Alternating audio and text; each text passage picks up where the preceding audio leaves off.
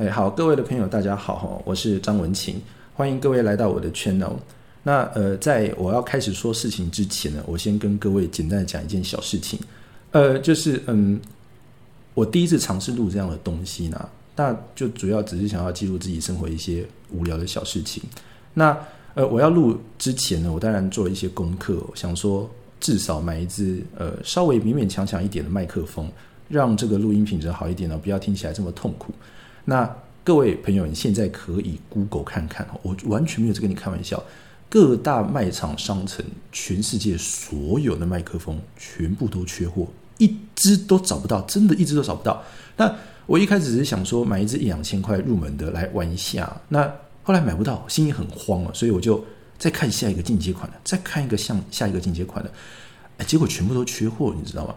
那后来虽然就是呃买到一个稍微好一点点的麦克风，也不是多了不起的装备哦，但是哦我刚刚试录了一下，听了一下，我觉得很惊人，就是它居然什么样的死人骨头的小声音都录了进去，我光身体这样扭动，那衣服的摩擦也录了进去，我现在这样搓手也录了进去，我导致我都不敢挑眉啊、眨眼睛啊、揉眼睛啊、揉鼻子之类的，所以我现在。就处于是一个僵直性脊椎炎呢，坐着端端正正，动也不敢动的一个状况哈。那当然呢，呃，基本的这些电风扇或者是冷气的声音，也全部都收得到。所以我刚刚好就赶快把这个全家所有的门窗都关起来，然后电风扇也关掉。那如果冷气真的如果那个不吹用，我怕我等一下一氧化碳中毒而死，所以我冷气还是有开。那不过这个冷气开是开到一个什么样的状态呢？开到一个它的风量变成一个。小森林的状况，大家知道小森林是什么东西吗？就是你冷气的风量有个强、中、弱，然后再就什么微，有没有微小的微？那就怎么静？那再就变成一个小森林。它 logo 图案就是一棵树的样子。各各位朋友，如果有按过这个风量，你就知道这个风量一点屁用都没有，一丁点都不凉。它只是维持我一个基本的生命状况也有。所以我现在是用生命在录音。在在跟这个生命拔河，然后这边呃汗流雨下，勉勉强强开一个一个，大概比送风好一点，说不定比送风还差，因为送风噪音更大，所以我只能开一个小森林模式在这里录音哈。那这支麦克风送过来的时候，一打开，哇塞，真的是好像那个小当家的那个料理一样，整颗麦克风都在发光，觉得哇，这东西也太高级了吧。那我一看到这个麦克风，我就想起一个我国中的同学。呃，就是国中的时候，功课压力大，然后每天哇八堂课，有时候第九堂晚自习干什么的，弄大家很累，人仰马翻。所以，呃，有时候课堂间中间休息的时候，我们就会怎么样？我们就会装那种少年的忧郁烦恼，知道吗？就会一群男孩子哦，趴在那个走廊的栏杆上面，讲一些五四三有的没有的风花雪月的鸟事。然后我有一个呃，坐在我同我同学，他坐在我位置就坐在我前面哦，他长得蛮秀气的，然后呃。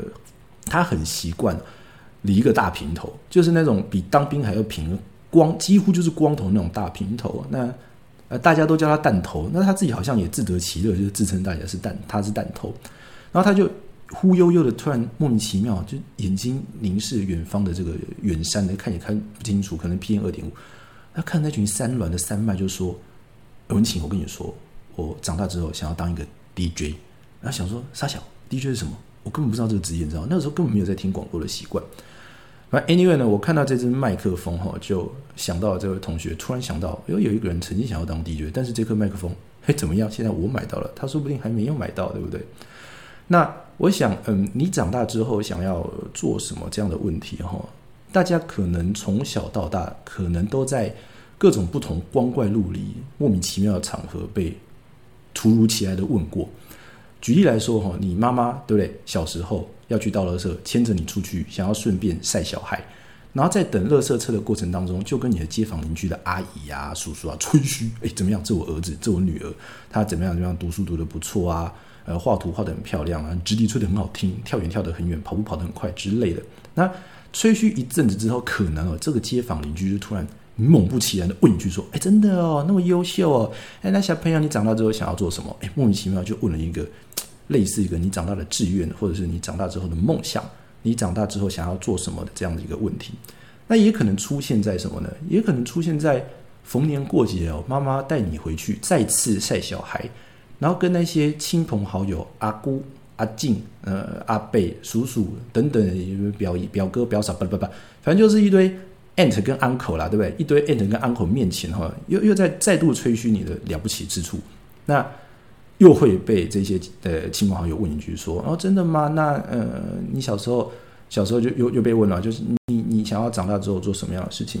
所以我想哈，嗯，你长长大之后想要做什么？可能常常在小的时候被问到这样子的问题。那就我来说哈，我印象比较深刻的一次经验是在小学二年级。呃，那个时候呢，呃，大概就是 b u r p m u r f 啦，基本的发音跟拼字学的差不多了，所以老师可能就想要训练小朋友一点基本的沟通能力跟呃使用文字的技巧。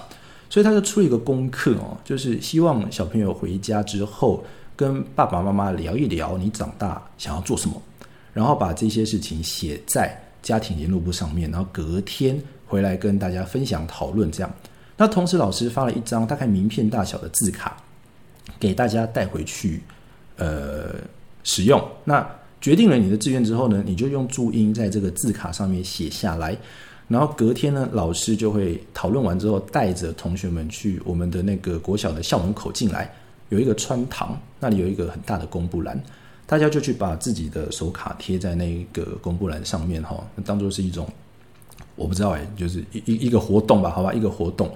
OK，那 OK，那大家就回去讨论的很热烈，然后隔天就要来跟每个同学聊一聊，说呃，大家想要做什么样的东西哦。那我记得那个时候，大家想选的职业跟做的事情都是非常非常五花八门的啦。比如说，有的小朋友说：“哦，他想要当消防队员，因为他觉得他那一身的装备很帅，然后手上还可以拿着一个大水管，然后去扑火救人，他觉得很很有英雄气概，很帅。”那他显然是误会了哈，他不知道那个消防的那个衣服穿起来到底有多热，里面是汗流浃背、汗如雨下，绝对不是他想那么轻松那么帅。不过没关系。小朋友嘛，就有一颗赤子之心哦，那很忠实的想想到什么就说什么，我觉得就是一个很可爱的、很可爱的行为了，好不好？那大家都讨论的非常开心，什么我要进建中读北一女，考台大当总统，征服世界、征服宇宙之类的，立足立足台湾之类的，巴拉巴拉讲都很开心。那有一个同学呢，就抓抓抓我，他就说：“哎，文琪啊，那个我我们去角落角落一下，我有事情想跟你。”想跟你说，我说哦好啊，不疑有他，我就跟他去了。然后他又跟我说，呃，我回家昨天回家跟我爸妈聊了，我想要当什么样的职业，我长大之后有什么样的梦想，什么样的志愿。这样我说哦是吗？那你想做什么？他要跟我说，呃，他想要当司机。我一听很好的志愿啊，长大之后去 NBA 打篮球很了不起啊。比如说 NBA 就有一个非常有名的司机叫做德国坦克诺维斯基，对不对？那如果你一路达到变成 NBA 的常青树，你还可以变成什么？诺维老司机多威风啊，对不对？非常非常的帅。那我讲完之后呢，我同学就噙着泪水看着我，一个箭步冲来，啪啪打我两锅贴。我我就摸着我红肿的脸颊，想说，我我到底说错了什么？然后同学就说：“文晴，我再给你一次机会，你好好说。”我说：“呃。”司机是很不错的志愿啊，对不对？你以后长大之后，是不是想要去读怪兽大学？那里面有一个很棒的司机啊，叫做麦克华斯基。然后我就看到他手举起来，好像要赏又又又想要赏我锅贴。我赶快退后两步，跟他说：“好，再给我一次机会。请问一下，你想要当公车司机、计程车司机，还是 Uber 司机？”哦，他这才这个点了点头哈，那眼中噙着的泪水移到我脸上，因为我被他打得很痛，换我噙着泪水。我就说。OK，那你到底想要当什么样的司机？他说，呃，他想当公车司机，因为他觉得可以服务大众，是一件很快乐的事情。我当时想说，很不错啊，那怎么了吗？怎么了吗？那那我朋友就跟我说，那个同学跟我说，嗯，我说完这件事情之后呢，我爸妈就很严肃的告诉我，我我把你这样子，呃，从小培养。努力栽培长大，不是希望你去做一个这样子巴巴的司机。这个巴巴就是很难听的形容词啊，什么下贱啊，什么低级啊之类的，就是各位自己想象，就是很难听的那种形容词。那他讲完之后呢，他就忽悠忽悠这样飘走了，留下我一个人，还摸着我红肿的双脸哦。那我当下也是一个小朋友，那我我没有什么样特别的感觉，我只觉得说，为什么嗯这样子的。司机的志愿是低贱，或者是呃让人觉得不好意思，或者爸妈不愿意他做的，我就我就没有多想。OK，那大家就回到课堂上来，一样很热烈的讨论。讨论完之后呢，呃，老师就要大家把自己的手卡带着，那他就要带大家一起去这个穿堂，把自己的志愿贴在布告栏嘛，没有问题。然后大家叭叭叭一团乱，就就就把这个手卡都贴上去了。然后我就突然想到我这个朋友，我想说，哎，那他到底最后写了什么样的志愿？我就去找他，我说，哎哎，你你那个最后选择写什么样的志愿在你手卡上面？经过你跟你爸妈讨论之后，你想要写什么东西？而且给我一个非常优美的眼神，一个很神秘的眼神，然后就挑眉，用手用手指着那个布告栏说：“你自己去看。”然后我就走过去一看，我就看到一年五班叉叉叉，我的志愿农夫，我超超屌，你知道？他写农夫，然后我想说，那时候呆呆想说，这这是怎么回事？就是嗯。你司机没有办法做，然后你最后呃跟爸妈讨论出来结果是当农夫吗？我我没有任何贬低农夫的意思，我的意思是说农夫吗？当然，我到最后才知道他是故意这样子写下去气他爸妈的啦。那那时候就觉得哇，这同学实在太帅了哦，就 写农夫。那我突然会想到我的志愿这一个往事，其实是呃我看了一个单口喜剧演员的那个 YouTube channel。呃，大家有兴趣的话去看一下，我蛮喜欢这位 stand up comedian 的，他叫俊陈建平，我想大家对他应该不陌生啦，他就是伯恩夜夜秀里面的金牌特派员俊，那他现在自己出来做 stand up comedian，他一直都是啦，只是他的那个 YouTube channel 呃开张了，大概今年才开张，然后现上面有十几支的影片。那他有一集在那个喜剧俱俱乐部，应该是二十三二十三 club 吗？就是在那个喜剧酒吧做 open m i d 的演出。啊，不知道为什么讲一讲的话题就问到说：“哎，你的志愿是什么？你的梦想是什么之类的？”那他就想要跟观众有一个互动，那他就呃问了观众说：“呃，有没有想要分享自己的志愿之类的这样的问题？”啊，大家就一阵尴尬，就不敢说。那他就连问了几个，然后有一个女性观众可能觉得不好意思哦，他就勉为其难、勉为其难的回答了。他就说：“我我只求三餐温饱就好。”那我一一听到三餐温饱这件事情，我我就我心中就就一阵心酸，就想说：“我的天哪，这是一个什么样的资源？叫做三餐温饱？”然后我就想起了我刚刚说的这段往事哦。我们从小常常被问说：“你想要做什么样的事情？长大之后？”希望变成一个什么样的人？但是这个问题越长越大，就越少被问。那你心中真的留存的那一份赤子之心啊，从小的时候怀抱的那一份梦想，就渐渐的埋藏在心中。那直到真的有一天又有人问你的时候，你可能哦只说得出来三餐温饱这件事。那不知道是这个埋藏在心中的志愿已经不敢跟大家说了，还是你已经忘记了，再也想不起来。我觉得都是一份很遗憾的事情。那在这个不管是社会压力或者是父母社会环境的期待下，压抑住的这些事情啊，其实从小从小时候就发生了。你看我那个朋友，他小时候说想要当司机，这个热情就被爸妈压了下来。那他可以做出最温柔的反抗，就是在上面写上农夫，就是就是这个样子而已。其实是一件蛮遗憾的事情。那。这种在现有的呃，不管说现有体制或社会期待下所发生的事情，其实还有很多。举例来说，哈，我觉得抓周这件事情其实也蛮荒谬的。怎么说呢？如果你说你要扣上一个什么传统中国文化不拉不拉的大帽子，说啊，你怎么这样贬低抓周的这个含义？我没有，我没有哈，我我没有贬低它的含义，我只是想讨论这个抓周背后所代表的意思是什么。抓周就是呃小朋友到了一定年纪，然后爸妈就会把他丢在一个栅栏里面嘛，对不对？然后这个栅栏里面就会放一些有的没有的东西啊，什么书啊、计算机呀、奖杯啊、不拉不拉等等等东西。然后根据那个小朋友抓到什么东西，去想象说他长大想要变成什么样的人嘛？啊，这小朋友对这个有兴趣。但其实我们大家都知道，小朋友只对大的、颜色鲜艳的、可能会动的东西有兴趣。抓到什么样的东西，其实。就是就是就是取决于这些事情，不是因为他喜欢嘛。像我妈小时候叫我去玩抓周，我一点印象都没有。她长大之后就跟我说：“哎，儿子，我跟你说，你小时候抓到的是一个书，所以你一定是一个很喜欢读书的人。”那放屁，你知道吗？我后来大学读的哩哩啦啦、乱七八糟，还被退学了五次，说我最喜欢书。我想我应该是吼。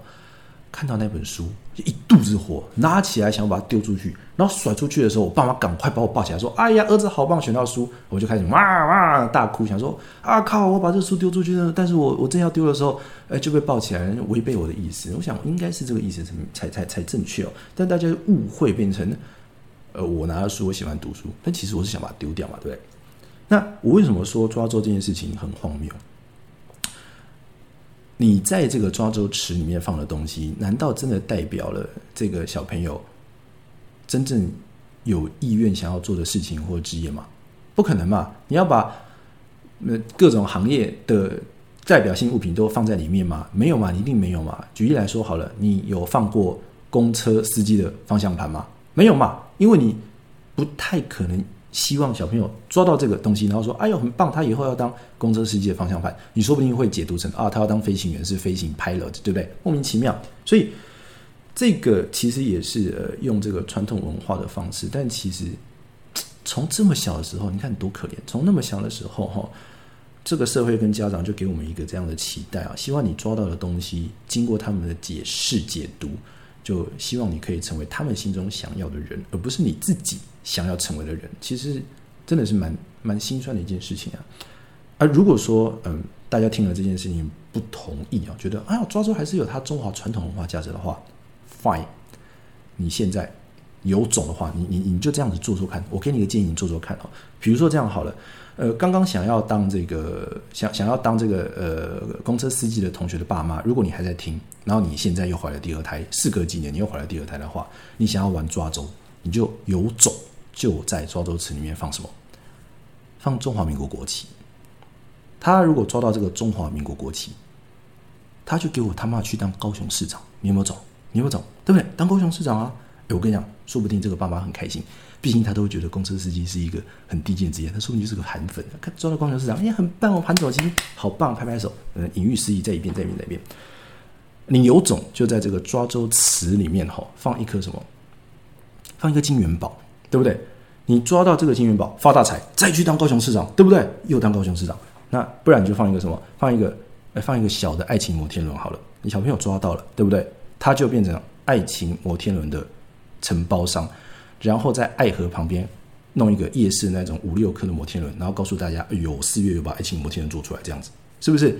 不是这样子玩的吗？”所以你在抓周池里面放什么样的东西，其实就是一种无形当中施予小朋友的社会期待，跟你给小朋友的社会压力，真的是一件蛮蛮辛苦、蛮可怜的事情。所以，我们小时候的志愿哦，随着越来越大，好像就变成一种对自我的囚禁了。那呃。这件事情其实我一直都记得，但最近又突然想起。那我在准备考嗯大学的时候，突然想到另外一个朋友。这个朋友就呃在小学一年级的时候，他就全家搬去巴黎了。全家搬去巴黎，就法国读书了。那呃那时候就呃有时候呃读书读的呃日夜不分哈，看着看着看着日出，然后考试还是考零分。啊，反正 anyway，因为时差的关系，有的时候就会跟他有呃共同醒着的时间，所以我就问他说：“嗯，你大学想要考什么样的科系啊？”结果他完全不假思索的直接告诉我说：“他想要当医生，他想要考医学系。”大家可以想象一下，如果你有亲朋好友或街坊邻居跟你说他的志愿是要考医学系，你你是怎么想的？在台湾的氛围下，你是怎么想的？我想大部分的人想法就是几种嘛。第一个就是你这个人家伙，这家伙一定是读书读得很好，非常非常狂，所以他才有非常有信心的说出这样的事。然后第二个就是他智障，我被供，对不对？那我我想我这个朋友没有在欧北共，因为我下一个问题就是非常客气的问他说：“嗯，你你为什么会呃做这样子的选择？你的志愿怎么会这样子选择？”难道你的考试成绩非常非常好吗？然后他完全不假思索跟我说：“哦，没有啊，我大概在班上排名至中间。”也就是说，我相信他那个 moment 跟我说他想要当医生，是他从小心底就埋下了一颗种子，然后他这个赤子之心，这个热情从来没有减退，所以以至于他长大了，再被问到这样同样的问题，诶，他还是非常热情的告诉大家，我我要考医生。那我进一步就非常小心的问他说，那如果没考上呢？他一点都不在意，他说没考上也没有关系，因为至少我尽力了。哎这是个我我当下其实是蛮蛮震惊的，蛮震撼的，因为哦，我们当然哦，嗯，很多时候考大学落赛，或者是做什么事情落赛的时候，很喜欢用这样的方式去安慰自己，说啊，反正我尽力了，我反正我人生尝试过了。可是我我觉得这难免都是一种事后诸葛，然后自我安慰的一个行为。你很难在准备这件事情之前就已经做好心理准备。然后全力以赴的去准备完之后，接受你没有达到这件事情的结果，在台湾是很难有这种事情的，就是一种事后自我安慰的效果而已。而且你自我安慰也就算了，你会面临到非常多别人哦嘲笑的眼光啊。所以，呃，这件事情其实多年之后我回想起来，我觉得哇塞，这个法国巴黎的就学环境是教育环境真的是比较特别吗？可以训练出。这样子的呃同学哦，还可以愿意勇于去面对自己小时候的梦想志愿，然后坦荡的已经做好心理准备去迎接可能面临的失败，但是在这之前，他也是非常非常尽心尽力的去呃努力的去实践他想要完成的梦想哦。那相对于台湾，你可能在 stand up comedy 被陈建平问一下，被俊问一下，说你你你你想要做什么？你的梦想是什么？你只回答出三餐温饱，呃只。这样子的状况来说，我真的觉得，嗯，真的太保守了。我们真的有时候要 dream big 一点哦。OK，那嗯，前一阵子哦，呃，我参加了我高中导师的一个一个一个一个展览。嗯，我高中导师是我高中导师是个国文老师哦，那他几年前退休了。那他退休之后呢？呃，没有闲着哦，那也也参加了很多活动，跑了很多的讲座。那他就办了一个摄影师展，就是摄影作品跟写诗一起展出的一个一个一个特蛮特别的小品的展览。那他就在呃我一个学姐的呃咖啡厅里面展览，当然就是他学生啊，就是我导师的学生其中一个学生开了咖啡厅在那边借展。那呃我已经很久没有看到他了。大概就是高中毕业之后就没有看到他，所以我就想说，不如就借这个机会看一下老师好了。所以我就去参加这个展览。那已经过了好多好多年了，老师也都没有什么改变。那我就跟老师聊了很多很多很多很多很多很多。那呃，我印象最深刻一件事情，就是在跟老师聊天的过程当中，我一直在想，呃，我高中的时候到底都在做些什么事情。我高中的时候，老师都跟我说一些什么事情？那我最快乐的回忆是什么？我想在台湾这样高压的就学跟生活环境来说，高中的回忆大概大部分都是读书，然后啊考试考的又落塞了，很痛苦，大概诸如此类这样的回忆。但我仔细想一想，我觉得我高中最快乐、最快乐的回忆是每个礼拜迎接了一堆有的没有的考卷之后，收到一张古文考卷。为什么？因为国文考卷后面呢，背面呢有一大片的空白，是作文。那对我来说，那一大片空白的稿纸哦，就是呃，我庸庸碌碌的读书生活当中最大的救赎跟自由。因为我爱写什么就写什么，在这一片稿纸上面，我我我可以自由的发挥自由的想象。我就觉得，我我在写那个稿纸的时候，写那个作文的时候，我心整个就飘了出去，灵魂。得到解放跟自由，非常非常快乐。那呃那天我参加呃施展的时候，老师的摄影施展的时候，老师一边在我面前讲他这几年发生了什么事情，我一边就在回忆。老师可能就是我高中最快乐的回忆。他国文老师，他发下那个国文试卷，那我在稿纸上面自由的发挥我的想法，非常奔放的想去哪里就去哪里啊。那。呃，那天下午的太阳有一点温暖它就从这个窗户外面这样射进来，打在我身上，我就觉得那一道光哦这样射下来，搅得我心情非常的奔放，是奔放吗？就就就心情有点激动，好像就把我这几年来这么多年来，就是嗯，不管是工作或就学上庸庸碌碌的事情啊，通通搅翻了，然后想起了我当时高中最快乐的一件事情，也可能是我人生当中那个时候最快乐的一件事情。当然，我不是说我我我什么立志要当作家或者什么东西，其实写东西写出来也是普普通通，只是这些事情通通。串在一起，其实就指向一个同样的问题，就是你长大之后是否还保有小时候的那一份赤子之心？在别人问你你想要做什么，你长大要做什么的时候，你是否还能够像小时候一样 dream big，然后勇敢大声的告诉大家我想要做什么，我期待什么样的人生？我想，嗯，这可能是我们一生都应该要去努力尝试的事情了。好了，那在这个呃最后这个尾声的时候呢，呃，这个新频道开张了。那如果有这个机会啊，当然也在这边恳求各位干爹干妈的支持，好不好？现在非常不要脸，第一集就跟大家说这样的事情。那如果说有这样的机会的话，我想我会呃在干爹干妈面前力求表现，表现的不错。举例来说，如果说假设说。我说假设哈，有这个新思虫的厂商，对对？希望可以支持我这样的一个小小的节目。哎，我不是只是把这个东西照念，不行，对不对？哎，你你这个心思虫的药过来，你好歹怎么样？你你好歹要试吃看看嘛，对不对？你不试吃，你怎么知道你们家的小宝贝吃不吃？对不对？你至少写个实际，说这个。啊，包裹的这个糖衣非常的适口性佳，吃下去绝对没有负担。我相信我们家的毛小孩一定会喜欢，对不对？我们先讲求适口性，再讲求药效。